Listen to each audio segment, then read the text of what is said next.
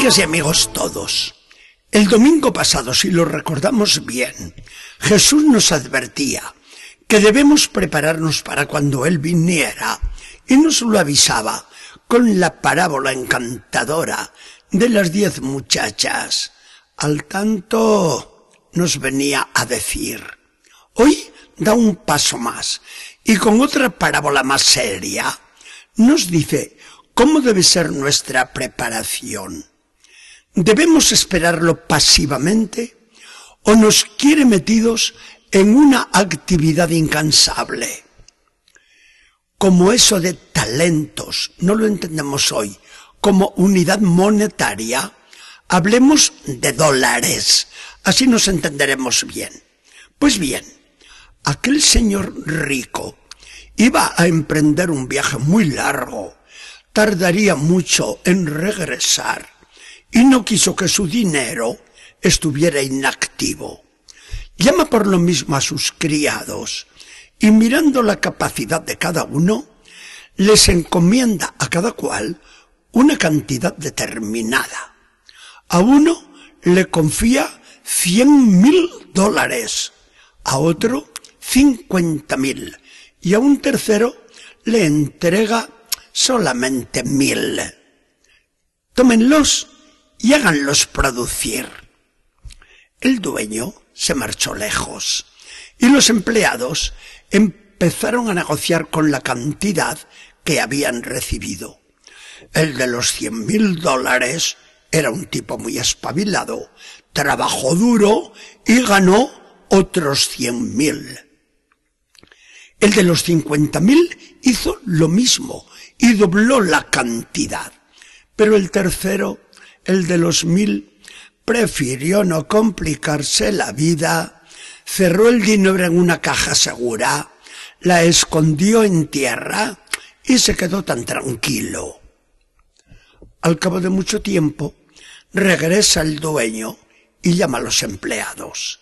El primero, con legítimo orgullo, le dice al patrón, cien mil dólares me confiaste. He trabajado fuerte y aquí tienes otros cien mil más que he ganado. El dueño sonríe y le premia.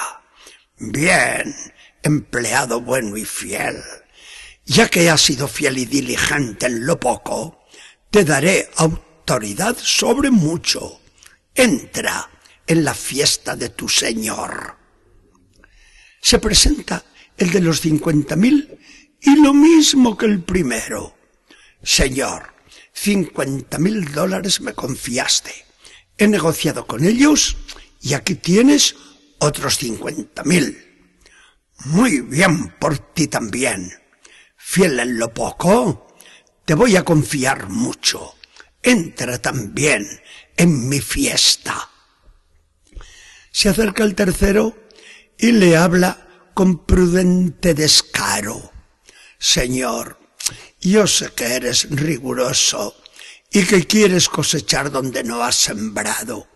Tuve miedo de perder tus mil dólares los escondí en tierra y aquí tienes lo tuyo. El dueño monta en cólera. Criado perezoso, por tu propia boca te condeno. Si sabías que era riguroso, ¿por qué no metiste los mil dólares en el banco y al regresar los hubieras recobrado al menos con los intereses? Entonces encarga a los criados asistentes. Quítenle los mil y dénselos al que tiene cien mil, porque a aquel que tiene se le dará y abundará, y al que tiene poco se le quitará hasta lo poco que tiene. Y vino la sentencia peor, y a este siervo inútil, átenlo de pies y manos y métanlo en la cárcel oscura. Allí será el llorar y el rechinar de dientes. La parábola narrada por Jesús es dura, ciertamente, y la lección es tremenda. Somos diligentes todos los hijos de la Iglesia con la gracia que hemos recibido de Dios en nuestro bautismo. No se trata de esperar la vuelta de Jesucristo al final de los tiempos y cada uno en el día de su muerte.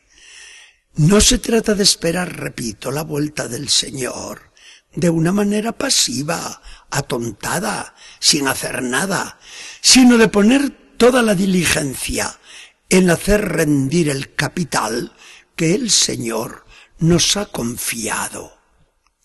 Hoy el mundo espera mucho del cristiano, porque nos presentamos como los portadores de la salvación de Jesucristo y que nosotros hemos de llevar a todos los hombres. No podemos tener escondido el don de Dios, hay que hacerlo producir. Católico que no trabaja por mejorar el mundo, traiciona a Jesucristo.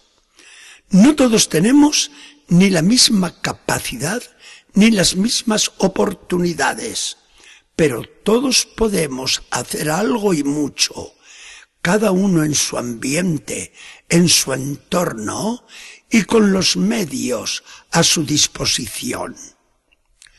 Lo mismo cabe decir en el plan de la santificación propia y personal de cada uno. La gracia del bautismo se metió en nuestro ser como una semilla. Trabajamos fuerte de tal manera que llegue a convertirse en árbol frondoso.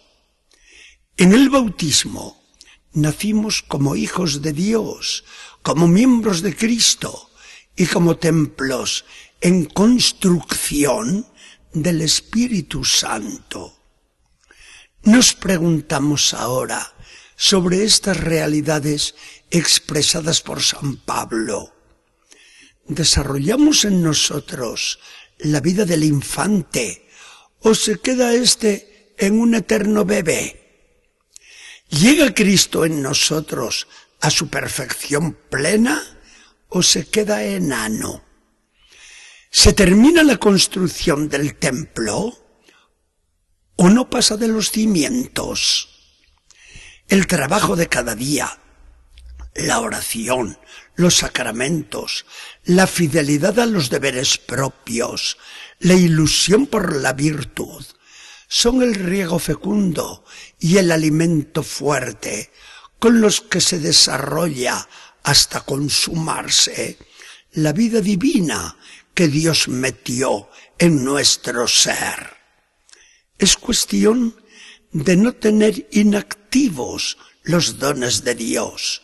Es cuestión de poner esfuerzo cada día. Si se trata de la vida divina, el cristiano está en actividad constante. Señor Jesucristo, ¿cómo me encontrarás cuando tú vuelvas? ¿Con las manos llenas o con las manos vacías?